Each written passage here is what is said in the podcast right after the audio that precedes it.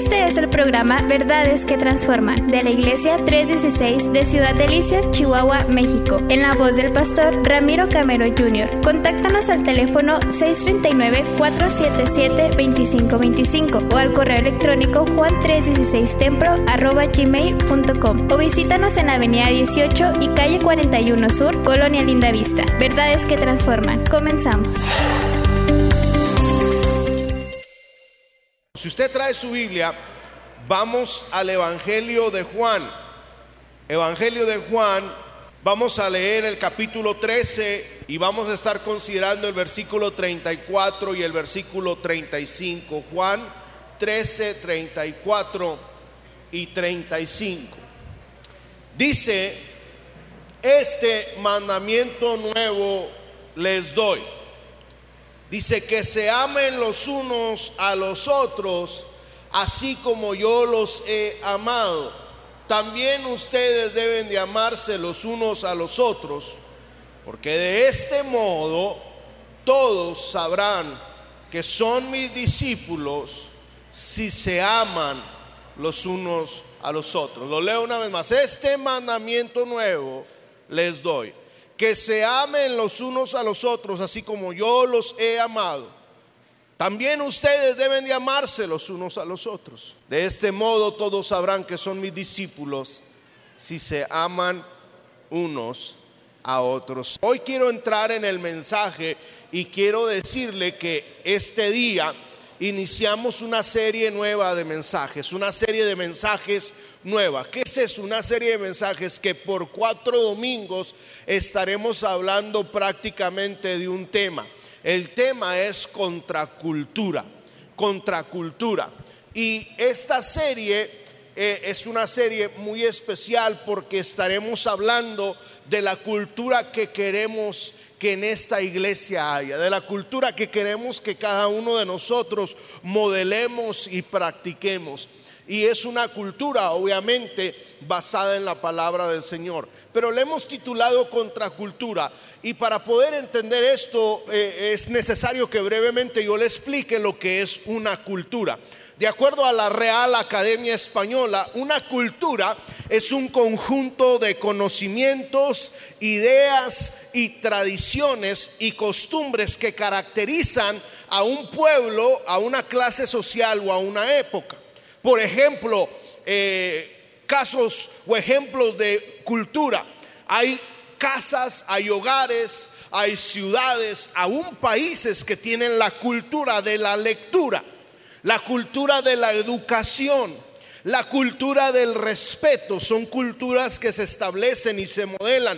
La cultura del ahorro, hay familias que tienen la cultura de ahorrar, son muy ahorradoras, pero tristemente también existe la, la contracultura que es la del desahorro. O sea, hay gente que gasta más de lo que gana y a eso se le llama desahorro. Pero también cuando hablamos de esta palabra contracultura, estamos hablando de un movimiento que rechaza los valores, modos de vida y culturas dominantes. Cuando hablamos de contracultura, hablamos de un conjunto de, personas tal vez que tienen otras actitudes de oposición al sistema de vida. El término contracultura puede también referirse principalmente a aquellos movimientos culturales que se oponen a la cultura dominante. Entonces, para resumir esto en la vida, en los hogares y aún hasta en las iglesias existen culturas, se crean culturas. Qué bueno cuando se crea una buena cultura pero también hay casos donde se han creado en iglesias, hablando especialmente, malas culturas. Y cuando hablamos de iglesia, pudiésemos decir que una mala cultura es una cultura del chisme, de la calumnia, de la desunidad, de la división, eh, de la desunidad. Y cuando hablamos de buenas culturas, por ejemplo, podemos hablar de una cultura de oración, de una cultura de amor, una cultura de gracia, una cultura de generosidad, una cultura de servicio. Sí, Y la idea es que en esta iglesia haya buenas culturas. Una buena cultura de iglesia tiene que ver con la visión de la iglesia, la misión de la iglesia, los principios y los valores fundamentales, sobre todo bíblicos, de la iglesia. Y la idea de llamar esta serie Contracultura es en dos sentidos. Primero, que nuestra cultura sea diferente a la del mundo, o sea, que nuestra cultura como iglesia vaya en contra de la corriente del mundo. Allá afuera se promueve un ambiente de división, de desamor, de desunión. No, aquí en la iglesia queremos que haya otro tipo de cultura, una cultura de gracia, una cultura de amor. Pero le dije en dos sentidos porque tampoco de ninguna manera vamos a tolerar que en la iglesia se creen malas culturas. ¿Está conmigo? No vamos a tolerar ni permitir que haya y que corra una cultura de chisme en este lugar, de calumnia, de juicio, de prejuicio. No, no lo vamos a permitir. Porque la palabra de Dios nos habla lo contrario, nos habla a que vivamos en amor, en armonía, que nos respetemos, que, que, que, demos de gracia lo que de gracia hemos recibido. Y la idea de esta serie es esa, pero utilizando la palabra del Señor como ejemplo y, e intentando que cada uno de nosotros vivamos y modelemos culturas bíblicas, culturas eh, eh, eh, de acuerdo a, la persona del Señor Jesús, porque el mejor ejemplo que tenemos para vivir la vida cristiana es nuestro Señor Jesucristo. Una de las cosas bien marcadas en la vida de nuestro Señor Jesucristo son los, son los rasgos del carácter del Señor Jesús, los rasgos marcados de su carácter. En la Biblia vemos a un Jesús lleno de amor. En la Biblia vemos a un Jesús lleno de gracia. Y la idea es que como cristianos y como discípulos de Jesús, mientras estamos en ese proceso de aprendizaje permanente para vivir la misma vida que Él vivió o el estilo de vida que Él vivió, pues vivamos de la manera en que vemos a Jesús viviendo. O sea, que vivamos una cultura cristocéntrica, la misma cultura de Jesús. Y la pregunta que pudiese surgir aquí, bueno, ¿y cómo puedo ser un buen discípulo de Cristo? ¿Cómo puedo modelar una cultura cristocéntrica? Pues representándolo correctamente. En otras palabras, modelando un evangelio del reino. Y cuando hablo del reino, no hablo en el sentido equivocado de la palabra o de esa doctrina que se ha malinterpretado cuando hablo de un evangelio de reino. Hablo de acuerdo a lo que dice Romanos 14, 17, que dice, porque el reino de Dios no es cuestión de comidas o de bebidas, sino de justicia, paz y alegría o gozo en el Espíritu Santo. O sea, si vamos a representar a Jesús, vamos a representar una cultura, a, desarrollar en la iglesia una cultura saludable. Por ejemplo, lo vuelvo a decir, una cultura de amor, una cultura de gracia, una cultura de servicio, una cultura de generosidad. ¿Me estoy explicando? Esa es la idea de este mensaje. Y hoy quiero hablar de la cultura y quiero utilizar como ejemplo el pasaje que hace un momento leíamos, Juan 13, 34 y 35. Y dice, este mandamiento nuevo les doy, que se amen los unos a los otros, así como yo los he amado.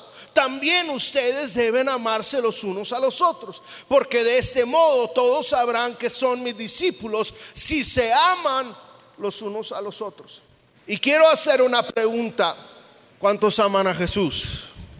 Todos responden amén, porque es algo simple. Es algo simple de responder. Pero concéame el privilegio personal de hacerle otra pregunta. ¿Cómo sabes que amas a Jesús? Y déjame hacer todavía una otra pregunta. Si tú dices que amas a Jesús y hoy alguien le preguntase a Jesús, ¿es cierto que fulano te ama? ¿Qué respondería Jesús? Porque todos respondemos, sí, yo amo a Jesús, yo amo a Dios. Pero ¿qué respondería Dios? ¿Qué respondería Jesús si alguien le pregunta por nosotros? Oye, si alguien preguntase por mí, déjeme ponerme de ejemplo. Oye, Ramiro te ama. ¿qué respondería el Señor? Y le hago estas preguntas o lo llevo a pensar de esta manera, porque en un momento vamos a ver en qué consiste amar a Cristo y en qué consiste amar como Cristo. Porque desafortunadamente a veces la noción contemporánea o la idea eh, de un amor vago es un amor basado en sentimientos allá afuera.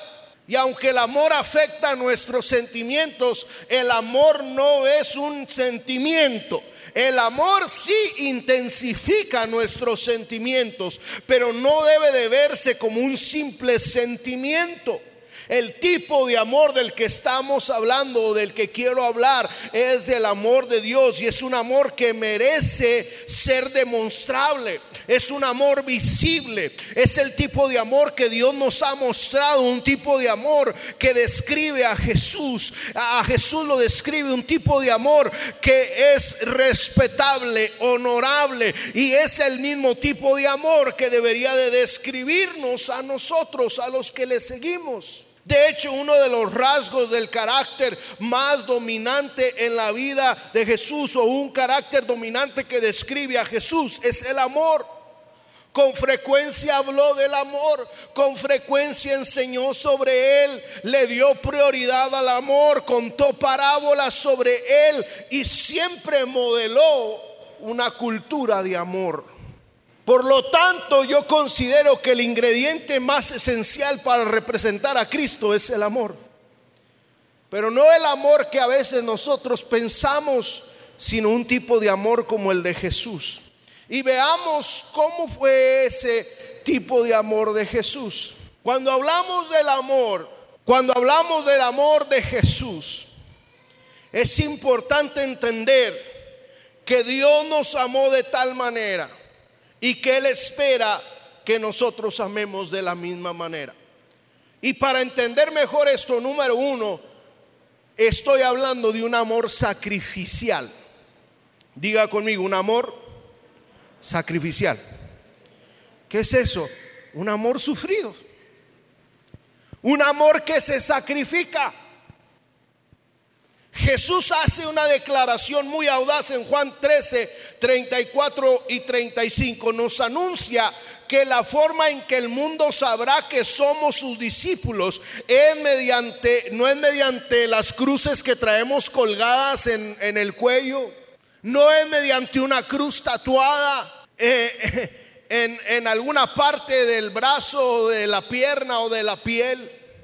No es eh, eh, decir que yo amo a Jesús porque traigo una Biblia en el tablero de mi carro, de mi camioneta, no, o porque traigo una calcamonía eh, en, el, en el vidrio de mi carro, no, tampoco demuestro que amo al Señor cuando vengo y le adoro, no, la, la Biblia no dice esas cosas o por cuántos años yo tengo en el Evangelio o cuántas lenguas yo hablo, no, sino que la forma en que el mundo sabrá que somos sus discípulos, dice el Señor Jesús, es por nuestro amor. ¿Está conmigo acá? Así es como la gente va a saber que somos discípulos del Señor Jesús cuando amemos como Él nos amó. Cuando amemos a los demás como Él nos amó, de una forma sacrificada. Y Jesús comienza este sermón o esta plática diciendo, un nuevo mandamiento les doy. ¿Qué está en juego? Es un momento especial que requiere que Jesús presente una nueva forma de entender la ley. Y Jesús no se dirige a los cristianos, sino a los judíos de ese momento que conocían bien los mandamientos. Y cuando Jesús les dice, un nuevo mandamiento les doy, sus oídos se abrieron porque pensaba que les iba a hablar de los mandamientos que anteriormente ellos conocían, pero no, les dice, les doy un nuevo mandamiento y este mandamiento, esta ordenanza consiste en que se amen los unos a los otros como yo los he amado, como yo los he amado. Nos lanza tal vez para algunos a un territorio desconocido pero en estos dos versículos encontramos algo que podemos llamar, escuche bien, una hermenéutica cristocéntrica. Diga conmigo, una hermenéutica cristocéntrica. Vamos por un minuto al Instituto Bíblico. La palabra hermenéutica se refiere a un método de interpretación de las sagradas escrituras. ¿Qué es la hermenéutica? La interpretación de las sagradas escrituras. ¿Está conmigo?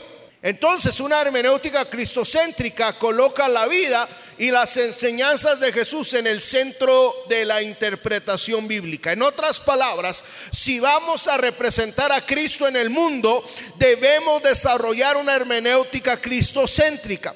Lo que significa que en lugar de preguntar qué dice la Biblia o qué creo yo que debería hacer, ahora tengo el desafío de preguntarme, ¿Cómo respondió Jesús? ¿Cómo actuaría Jesús ante esta circunstancia?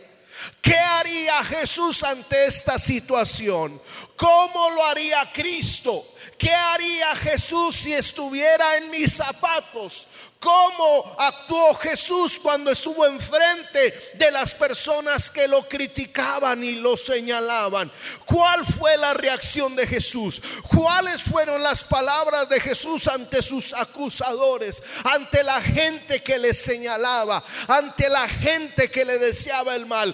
¿Cuál fue la actitud de Jesús? Porque si yo digo que yo represento a Jesús, si yo digo que soy su discípulo, si yo digo que soy cristiano, si yo digo que soy hijo de Dios, entonces yo no voy a actuar de acuerdo a mi propia opinión, de acuerdo a mi parecer. Yo voy a actuar de acuerdo a la Biblia y de la manera que Jesús actuó. ¿Está conmigo acá? Entonces, si yo voy a amar como Jesús, tengo que ver cómo amó Jesús y cómo nos amó Jesús. Con un amor sacrificial, con un amor sufrido, con un amor ágape. En la Biblia encontramos varios tipos de amor. Por ejemplo, y tal vez tú has escuchado esto, está la palabra griega fileo, que significa amistad o cariño, y el amor fileo es de la manera que se aman los amigos. Pero también la palabra griega eros, el tipo de amor eros, que es el amor apasionado que sentimos en una relación. Entonces pudiésemos decir que los esposos usualmente se aman con un amor eros. Pero quiero mencionar un tercer tipo de amor. Hay un tercer tipo de amor y ese tipo de amor es el amor más elevado que encontramos en la Biblia. Es el amor agape.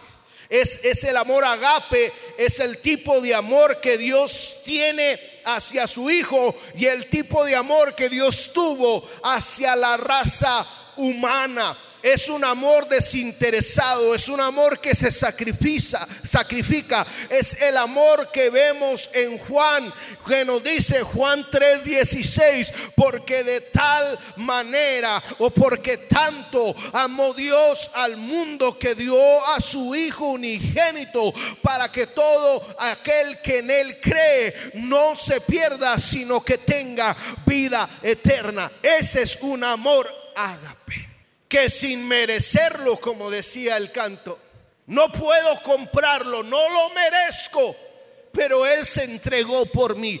Ese es un amor Y es el tipo de amor que Dios nos dice con el que debemos de amar. Cuando la Biblia dice, amaos los unos a los otros, no nos está diciendo que nos amemos con un amor fileo. Cuando la Biblia dice, ámense unos a otros, no está diciendo que nos amemos con ese amor eros, no. Nos está diciendo que nos amemos con ese amor ágape. Un amor sacrificial. Y de hecho, hay momentos en la vida que tengo que usar ese amor. Porque ¿cómo voy a amar al que me señala? ¿Cómo voy a amar al que me critica? ¿Cómo voy a amar al que anda calumniando? ¿Cómo voy a amar a aquel que se ha burlado de mí? ¿Cómo voy a amar a aquella persona que me ha lastimado? En mis fuerzas no puedo, eh, con el amor fileo no puedo, pero cuando entiendo el amor con el que Cristo me amó y le digo, ayúdame a amar como tú amaste, entonces entra en acción el amor agape y comienzo a amar como Jesús amó. De hecho, aunque en el matrimonio nos amamos para los casados con un amor eros, hay momentos en el matrimonio que el amor eros no hace efecto. Tengo que amar con un amor agape, que todo lo puede, que todo lo sufre, que no es ansioso. Y en un momento voy a mencionar ese pasaje pero el amor con el que debemos amarnos todos es ese tipo de amor, un amor agape, sacrificial. ¿Está conmigo acá? Pero segundo, un amor de gracia. Diga conmigo, un amor de gracia. No dije una poca de gracia, dije un amor de gracia. Diga conmigo, un amor de gracia. Gracia, según la definición más simple, es el favor inmerecido de Dios. Gracia es el favor inmerecido de Dios. Gracia es el amor incondicional de Dios. Y Juan 3:16 ha sido etiquetado como el versículo universal bíblico más famoso de todos los tiempos y por una buena razón, claro porque en ese pasaje encontramos los temas centrales del cristianismo, el regalo de Dios, de la salvación, la vida eterna, la fe, todo envuelto alrededor de la, del tema principal verbal que es el amor. Y el versículo comienza contando la historia de salvación. Y la mayoría de nosotros no lo sabemos tal vez de, de, memoria, ¿verdad? Desde niño, si has venido desde niño a la iglesia y aunque tengas poco en la iglesia, te lo sabes. Pero hay algo interesante que viene después de Juan 3:16 y es Juan 3:17. Y este versículo 17 establece los parámetros para el versículo 16. Veamos lo que dice el versículo 17. Dice, Dios no envió a su Hijo al mundo para condenar al mundo, sino para salvarlo por medio de él. Ahí lo tienes, una vez más. Jesús se encuentra haciendo algo que sus seguidores a veces no hacen. Cristo, dice la Biblia, vino a qué? A salvar, no vino a condenar. Mientras que tristemente a veces los cristianos tienden a hacerlo como carnada para la salvación. Jesús vino a darnos, a darnos lo que no merecíamos. Y los cristianos a veces, a menudo, quitan en vez de dar. El ministerio de Jesús fue un ministerio de gracia y reconciliación. Y a veces el nuestro parece que es un ministerio de juicio. Porque cuando alguien nos dice, fíjate que la hermana Chenchita se enfermó y lo que hacemos a veces en vez de comenzar a orar por ello, decir, Padre, ten misericordia, pues qué bueno que se enfermó. Ese es juicio de Dios por lo chismosa que es. Está enfermo porque anda en pecado. Y comenzamos a señalar y enjuiciar antes de tener gracia y misericordia. Y cuando vemos en la Biblia, Jesús Dios no envió a Jesús para condenar al mundo, sino para que el mundo sea salvo por medio de él. Y si Dios no envió a Jesús para condenar al mundo, ¿quién es Ramiro Camero para condenar a los demás? Nadie. Y a veces, tristemente, en las iglesias se crea una cultura de condena de prejuicios, de, enjuiciamiento. Eh, eh, se la pasan los cristianos a veces en las iglesias nada más señalando y nada más buscando la, la astilla que está en el ojo del hermano sin ver que tú traes un 4 por 4 atravesado de lado a lado. Alguien diga amén. Un amor de gracia, diga conmigo, un amor de gracia y no de desgracia. El acto de amor divino en la forma de muerte de cruz, una demostración innegable del amor de Dios. Pero note lo siguiente, Jesús murió por nosotros cuando aún éramos pecadores. ¿Qué dice Romanos 5.8? Romanos 5.8 lo enmarca de esta manera, dice, Pero Dios demuestra su amor por nosotros en esto, en que todavía éramos pecadores, en que siendo aún pecadores, Cristo murió por nosotros. No lo merecíamos. Y a veces nuestra lógica humana dice, pero es que fulano mengano no merece que yo lo ame así, es un pecador. ¿Cómo voy a amar a ese pecador? ¿Cómo me voy a sacrificar así por un pecador? Oye, si Cristo murió por ti cuando es más, todavía somos pecadores. Cuando estaban señalando a aquella mujer y que la otra semana vamos a hablar de eso, no quiero hablar mucho de eso, pero estaban ahí para apedrearla porque había sido sorprendida en pecado y, y le dice el Señor Jesús a la multitud, el que esté limpio de pecado, tire la primera piedra. ¿Y cuántos tiraron la piedra? Ninguno. Se van y le dice el Señor, ¿dónde están los que te acusaban? Se fueron. Y le dice el Señor Jesús, ni yo te condeno Tampoco yo te voy a condenar. Pero ojo, ojo, no, usemos la gracia como una licencia para pecar. Jesús le dice a esta mujer, yo no te condeno, vete en paz, pero hay una cláusula, pero ¿qué? No peques más. Y cierto, Dios nos ama aunque seamos pecadores, pero no usemos esa gracia como una licencia para todos los días estar abusivamente pecando. Tuve la bendición de nacer en el Evangelio o crecer en el Evangelio, pero le soy sincero, hoy me ve aquí predicando y, tengo el honor de, copastorear con el pastor Ramírez, pero era tremendillo, ¿eh? Y me acuerdo que de adolescentes íbamos a, a levantar una misión, una pequeña iglesia allá en una ranchería. Íbamos ahí varios muchachos, adolescentes, jóvenes en la, caja de la camioneta, de la pick-up y, y nos íbamos echando unos refrescos, de repente todos se quedan dormidos y frente a mí está un muchacho que se llama Ricardo y Ricardo se queda así bien rico, dormidito, así como dicen, el pico caído así, colgó el pico. Y yo me acabé el refresco y era una botella de esas de plástico así durita. Y digo, ¿qué hago con esta botellita? Y digo, ah, le voy a pegar a Ricardo, mira el blanco perfecto para darle en la mera frente a Ricardo y que me gane el enemigo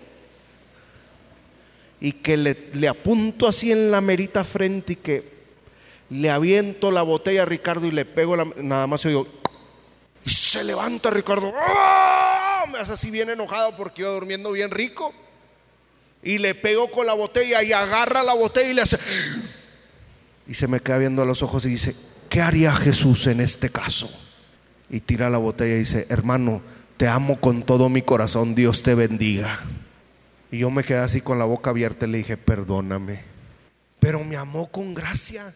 Merecía así que me diese con dos botellas en la cabeza, pero no lo hizo, porque me amó con gracia. Me estoy explicando, iglesia. Esa es la lección más grande de gracia de un hermano que yo he recibido. Y a veces nosotros queremos, porque nos dijeron una cosa, a acabar con toda la familia, chismeando y calumniando acerca de esa persona. Tal vez las personas que te rodean no merezcan tu amor, pero les amas con gracia. Das de gracia lo que de gracia has recibido. Y tercero, y, concluyo con esto, ya dijimos un amor sacrificial, ya dijimos un amor de gracia, pero tercero, un amor que da fruto. Diga conmigo, un amor que da fruto. Dígale a la persona que está a su lado, un amor que da fruto.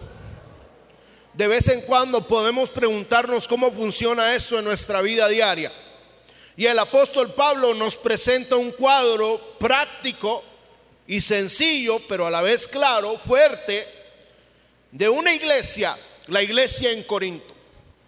La iglesia de Corinto fue un grupo de cristianos bien intencionados, sinceros, pero equivocados en un aspecto. La congregación, podemos ver si estudiamos esta congregación, fue una congregación extremadamente bendecida, pero al mismo tiempo eran relacionalmente disfuncionales. ¿Por qué le digo esto? Porque eran hermanos peleoneros, Encontraban cualquier razón para discutir quién estaba bautizando a quién, quién debía de hablar y quién no, y cuándo y quién eh, no debía de hablar en lo absoluto. Además, en sus reuniones de adoración eh, eh, había competencias carismáticas, es decir, a ver quién hablaba más lenguas y, y a ver quién según amaba más a Dios, pero no podían llevarse bien entre ellos. Y Pablo le da una cátedra de amor a esta iglesia y les escribe en Primera de Corintios al final del capítulo 12 diciendo, "Permítanme mostrarles un camino más excelente." O sea, les hace ver que lo que ellos presumían que consideraban excelente no era excelente y les dice, les voy a mostrar un camino más excelente y comienza en el capítulo 13, si usted tiene su Biblia, si lo podemos poner por ahí en pantalla, Primera de Corintios capítulo 13, versículo 1 dice, si hablo en lenguas humanas y angelicales, pero no tengo que, no soy más que un metal que resuena o un platillo que hace ruido, fíjese. Si tengo el don de profecía y entiendo todos los misterios y poseo todo conocimiento, y si tengo una fe que logra trasladar montañas, pero me falta amor, ¿qué soy? Nada. Y si reparto entre los pobres todo lo que poseo y entrego mi cuerpo para que lo consuman las llamas, pero no tengo amor, Nada ganó con eso. Ahora hago un paréntesis antes de leer el versículo 4. Pablo no está diciendo en ningún momento que hablar en lenguas no es bueno. Pablo en ningún momento está diciendo que el dar a los pobres no es bueno. Pablo no está diciendo en ningún momento que el darse uno a sí mismo en el servicio a Dios no es bueno. Todo eso es bueno y todo eso tiene su lugar. El profetizar tiene su lugar. El hablar en lenguas tiene su lugar. Pero si yo me creo un espíritu flautico y no amo a nadie, estoy perdiendo mi tiempo no amo como Dios ama, estoy perdiendo mi tiempo. Dice el verso 4, el amor es paciente, es bondadoso, el amor no es envidioso, ni jactancioso, ni orgulloso, no se comporta con rudeza, no es egoísta, no se enoja fácilmente, no guarda rencor. El amor no se deleita en la maldad, sino que se regocija con la verdad. Todo lo disculpa, todo lo cree, todo lo espera, todo lo soporta. El amor jamás más se extingue.